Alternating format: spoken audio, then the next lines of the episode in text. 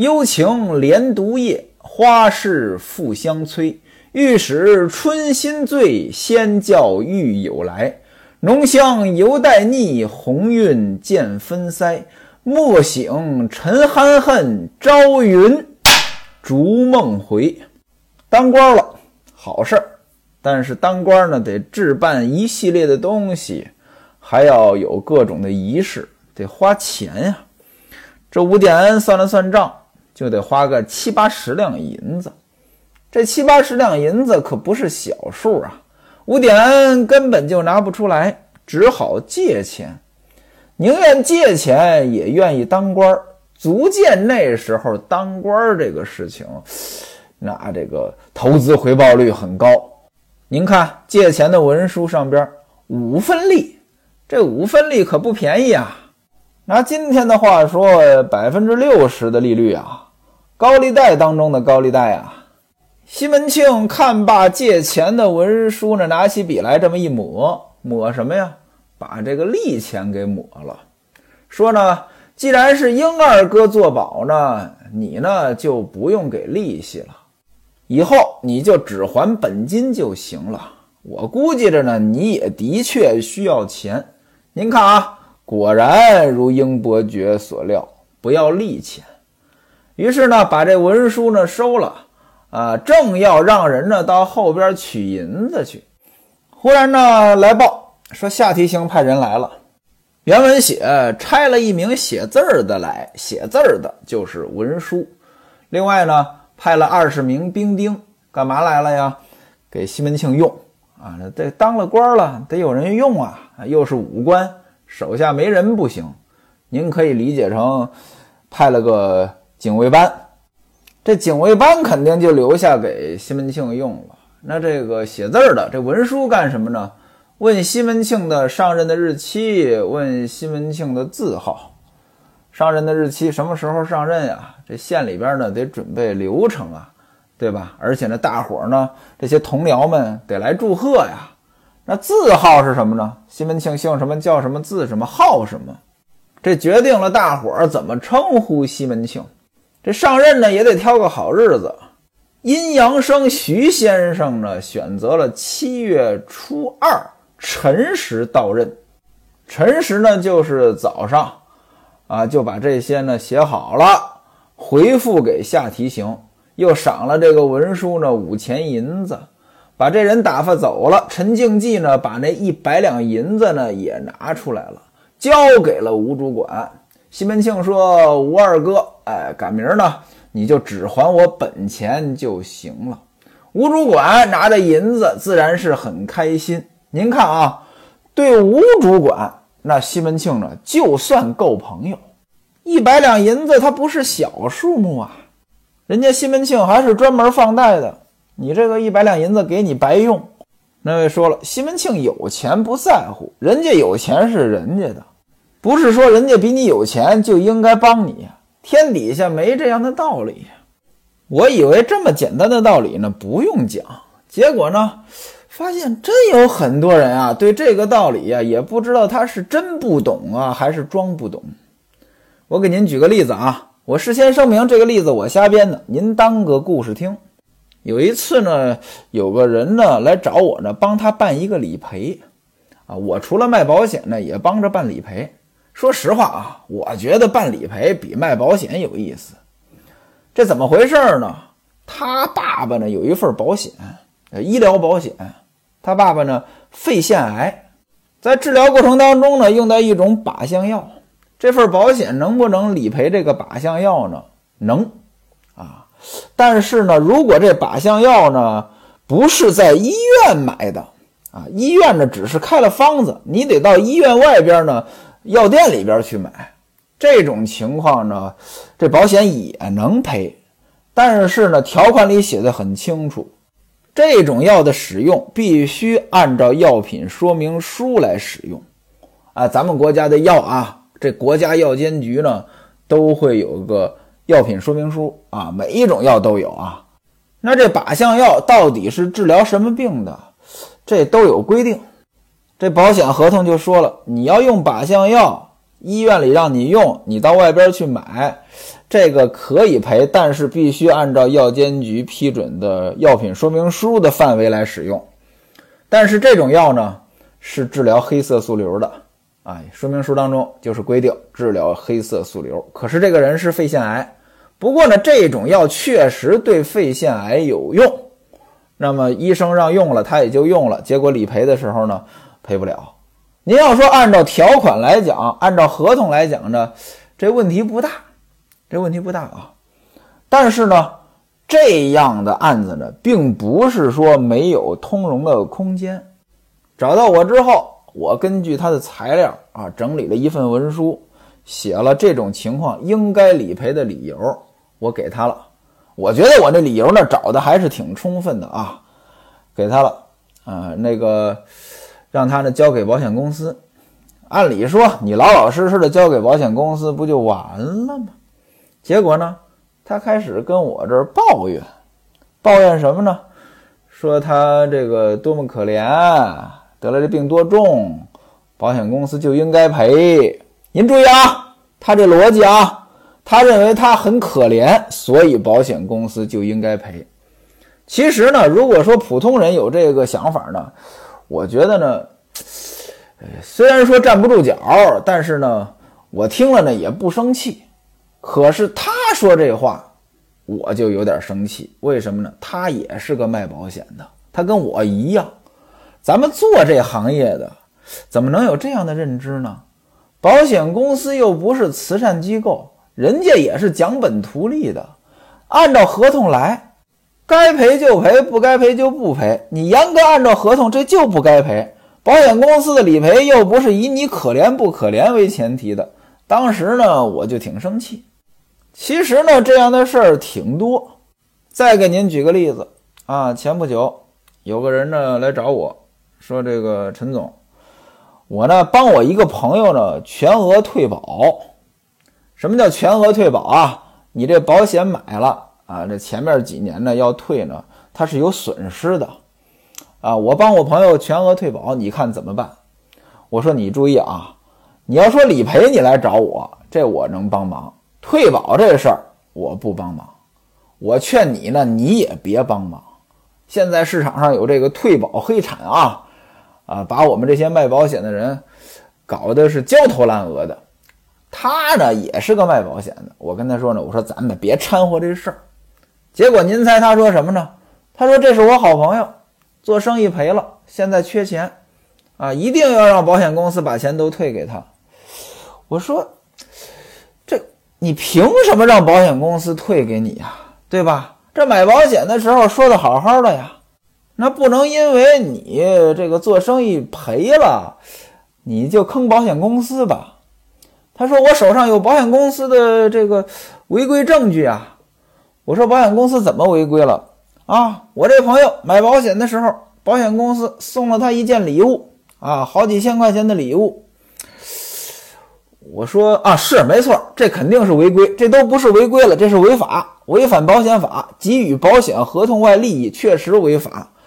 可是你以这个为由来解决你做生意赔了的问题，你觉得站得住脚吗？况且。那那是你朋友的事儿，又不是你的事儿啊！啊，你说你帮你朋友干这事儿，你自己还是干保险的，你觉得合适吗？结果您猜他跟我说什么？他跟我说呢，说这个我朋友跟我借了很多钱，我要不帮他办这事儿呢，我朋友还不了我这个钱。您注意啊，所有的道理都是基于自己的利益来的，我就觉得哎，挺站不住脚。呃，这个事儿呢，那天呢，我找了几个同行聊了聊，我就问他们这事儿对不对，同行都说不对。但是呢，我又问了一个问题，我说如果这事儿发生在你们身上，你们会不会这么办？结果呢，这几位同行呢，也是私下里聊天吧，说的也挺实在，说你说这事儿不对，但是发生在自己身上，我会不会这么办呢？可能也会。您看啊。啊，这个利益引导之下，有时候道理呢确实就会扭曲。说到这儿呢，说书人，我再加一句：刚才我说的这些事儿，您就当我瞎编的，还别别就当了，我就是瞎编的，谁也别信啊！啊，那个哪位身上要有这事儿，您别对号入座，我不知道您有没有这事儿。说书人我自己也不是什么好人，我是那种又想当又想立的人，您就认为我在这儿说风凉话呢？啊，站在道德高点上指责别人，遇到这事儿呢，我自己，呃，那个比这还夸张呢。啊，行了啊，咱还说西门庆啊，借了钱还不要利息，够意思，但是。你够意思，不代表别人够意思，对吧？我告诉您，往后您听，以后呢，西门庆死后，西门庆的家呢也败了，吴月娘守寡了。所谓树倒猢狲散，平安，哎，平安啊！西门庆手下非常重要的下人就把家里的东西偷出去了，偷出去呢，呃，有钱了，嫖娼。结果正好被吴点恩拿住。按理说，吴点恩，你但凡有点良心，对得起西门庆，你应该帮着西门庆呀。西门庆死了，你也应该帮着西门家呀。他没有，他不但没有，还让平安呀诬陷吴月娘和戴安两个人通奸。嘿嘿，罗织罪名，恩将仇报。您看啊，嘿嘿，这人呐。无义之人不可交啊！这是后话，咱们暂且不提。吴点恩拿着一百两银子，高高兴兴的走了。奔四回来了。刚才咱们说了，奔四呢到东平府去那个，还有那个县里边，呃，去送手本去了。奔四回来之后，西门庆就留他和英伯爵，还有这个阴阳生徐先生呢一起吃饭。正吃饭着，吴大舅来了。吴大舅，西门庆的大舅哥，吴月娘的哥哥。徐先生一看呢，人家来亲戚了，他自己呢就起身告辞。过了一会儿呢，英伯爵呢也起身告辞。英伯爵为什么起身告辞？他去找吴点恩去了。他找吴点恩干什么？吴点恩答应他十两银子呀。英伯爵拿了这十两银子，还那邀功着。嘿嘿，要不是我会说话，我告诉你，借不借给你还不一定呢。吴点恩呢，千恩万谢，自己呢也去，呃，做官服去了。呃，这个也要上任呀，咱们就不用细说了。咱们再说本县正堂李知县，李知县呢，这一下呢，这个就不一样了。怎么着？知县七品官，原来西门庆有什么事儿呢，都得打点李知县。可现而今，西门庆已经是五品官了。从级别上来讲，这李知县的这级别呢，没有西门庆高了。那当然了，这文官和武官地位不一样啊。甭管是宋朝还是明朝，这个武官的地位都不如文官。宋朝很夸张。明朝虽然没有宋朝这么夸张，但是呢，这个武官的地位也是比较低的。所以虽然品级高，未必有知县的影响力大。尤其是和平时期，文官的地位就更高。那么甭管高不高吧，那总而言之，这西门庆当官了，你也得来走动走动啊。知县李大人呢，就带着手下啊，这些人呢，给西门庆呢准备贺礼。这贺礼呢，无非也就是羊羔美酒呗。另外呢，还有一个特殊的贺礼啊，送了一名小郎来。小郎，帅哥，年方一十八岁，苏州府常熟县人。这人呢叫小张松，他原来呢在县里边呢做门子。什么叫门子呢？就是看传达室的。那当然了，不是传达室大爷，是传达室帅哥。长得好看，杨文写生得清俊，面如敷粉，齿薄唇红，而且呢，认得字儿，会写，还能够唱歌。西门庆一看，呵呵，这小帅哥好，喜欢。于是呢，给这个李知县呢回了一封信，就把这个小帅哥给留下了，给他起名呢叫书童。那位说了。李知县这送礼送的很奇怪呀，人家送礼不都送丫鬟吗？送个大妞来，这男主人喜欢。这这怎么送了个男的来呀？哎，这您就不懂了。那时候啊，很多上流社会的人呢，都有龙阳之好。什么叫龙阳之好？哎，这个《战国策》当中记载一段故事，有个叫龙阳君的人，他跟这个魏国的国君魏王呢，两个人呢有同性恋。后来呢，就管同性恋叫龙阳之好，或者叫断袖之癖。现在呢都不这么说了，现在管这叫断背山。其实同性恋呢，在很多文学作品当中都有描写。您比如说《聊斋志异》当中有一则叫《田七郎》，田七郎里边呢有个财主叫武承修，这武承修他就有个同性恋的下人。后来呢，很多故事呢。也由此展开，可见在那时候呢，上流社会呢，这同性恋呢，可能也是一种时尚吧。啊，今天呢，这上流社会有没有这个，我就不知道了，因为咱也不是上流社会的人，听说是听说过，但是没见过。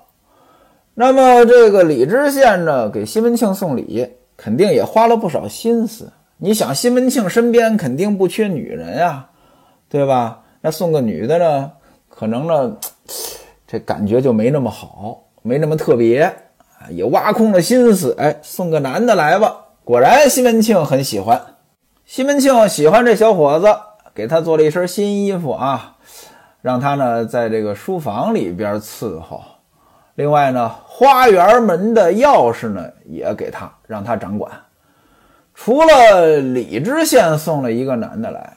还有人呢送了一个男的来，不过呢这就不是送的了，原文写举宝了，举宝就是推荐了，谁推荐的呢？祝时念也是西门庆的这个拜把子兄弟，他呢推荐了一个十四岁的小厮，西门庆给他改名叫祁同。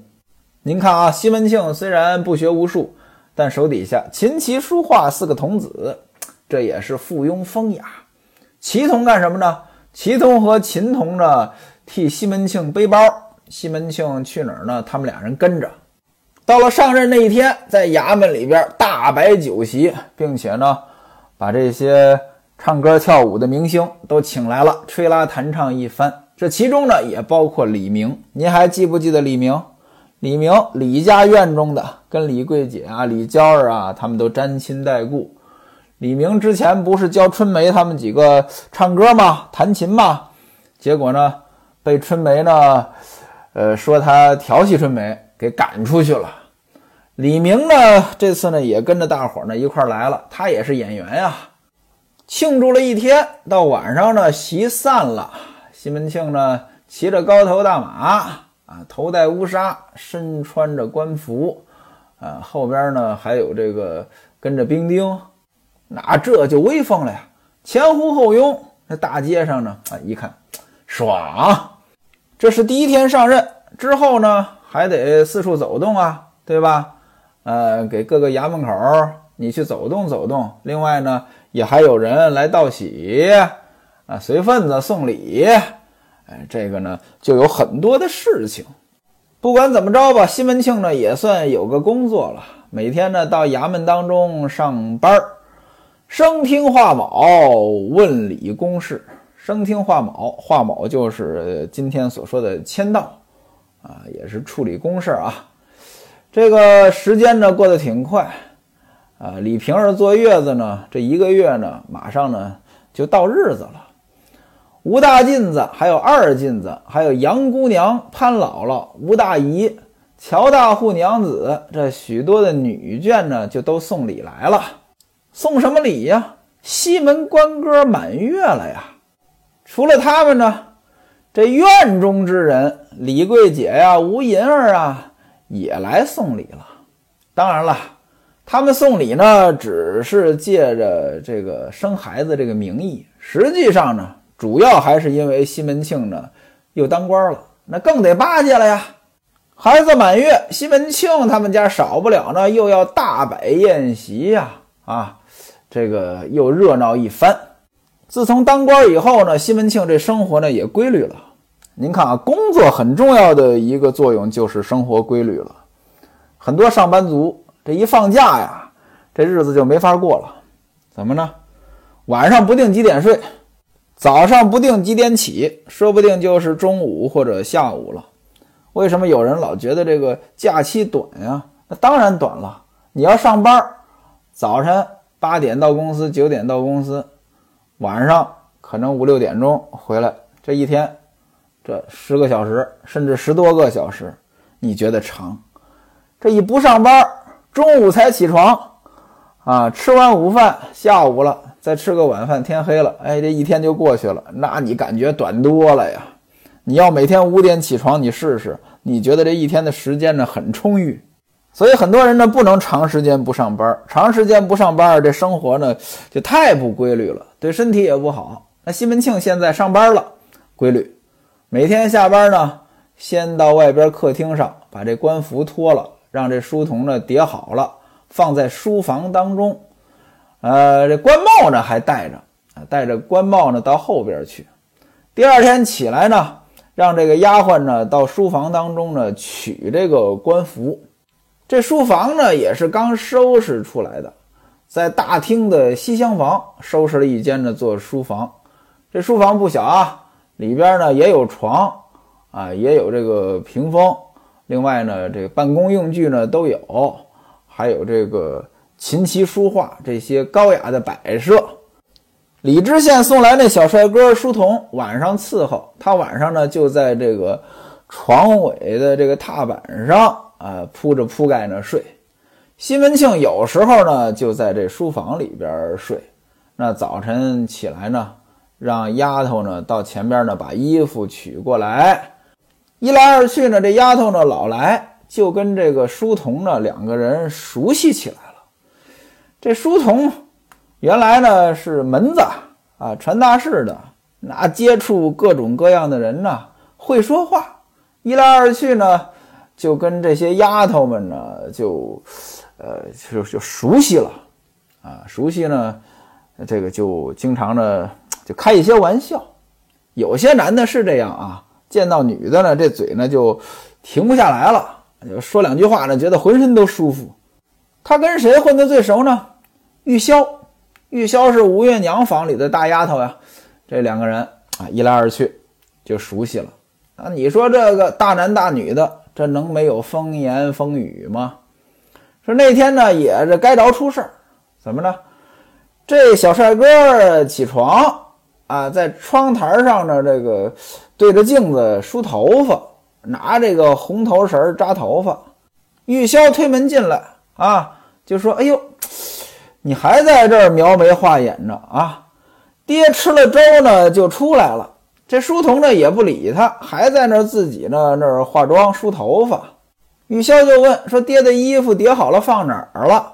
书童说：“呢在床南头那儿放着呢。”玉箫说：“他今天不穿这一套，他让我找你要那件玄色扁金补子。补子啊，就是官员官服胸前这幅画，这叫补子啊。玄色扁金补子，丝布圆领，玉色衬衣，要这件穿。”书童说：“那件在橱柜里，我昨天刚收起来的。今天要穿，姐姐你自己开门拿吧。玉箫呢，你就拿衣服不就完了吗？哎，不接，他不拿衣服啊，走过来呢，看他梳头发，逗他玩儿。哎呀，哎呀，你，你看啊，你这怎么像个女的一样呀？拿着红头绳梳头啊，这头发梳的还这个挺蓬松的。”玉箫又看见他身上挂着两个香袋，香袋呢就是里边有香料，挂在身上呢有香味儿。一个是银红纱的，一个是绿纱的，就跟他说说你把这个银红的给我吧。书童说呢，这是我心爱之物，你还要？这玉箫说呢，哎呀，你是男的，不应该戴这红的，给我戴正好。书童说呢。说这幸亏是个香袋啊，红的你就喜欢，那要是个汉子，红的你也喜欢。您注意啊，这就是调戏的话了。玉箫一听呢，就在他的这个肩膀上拧了一把，说：“你这个混蛋啊，你这是夹道卖门神，看出来的好话，什么意思呢？门神，门神爷啊，门神爷那不是贴在门上的吗？这是很重要的东西啊。这夹道。”夹道它不是什么重要的地段啊，在这儿卖的门神爷那肯定是很便宜的呀，对吧？那这画呢质量就一般。呃，这个呢说看出来的好画，那意思呢其实是反话，就是这画的质量不怎么样。这个画和那说话的话，这是谐音，那意思呢你这说的不是好话。那玉箫拧了一把呢，不由分说呢就把这两个香袋子呢抢过来。按理说呢你应该解下来，但是抢这个就直接拽了。这一拽呢就把那个系香袋子的绳子呢给拽断了。那放在自己的袖子里边。书童说：“哎呦，你怎么这样啊？你把我的裤腰带都弄断了。”一个男的跟一个女的说：“你把我裤子、裤腰带都弄断了。”这还是有点过分的玩笑了啊！这两个人呢就已经呢就是打情骂俏了。这玉箫呢一拳一拳的打在书童身上，打的也挺疼。书童呢有点急了，说：“姐姐姐，你别打我了，我这还梳头呢。”玉箫就说：“我问你啊。”说爹今天去哪儿了？书童说爹今天到县里呢，给这个华主簿华老爹送行，在这个黄庄薛公公那里摆酒，估计下午呢才能回来。而且呢，听说今天爹呢，呃，跟英二叔约好了，要兑银子买那个对门乔大户家的房子，在那里呢也要喝酒。玉箫说：“那你呢，就别去那里了啊！我呢，呃，跟你有话说。各位啊，这其实就是约会。这说明什么呢？这说明呢，长得帅还是有用的。您看呢这玉箫呢，他就看上了。要知二人约会如何，咱们下回再说。”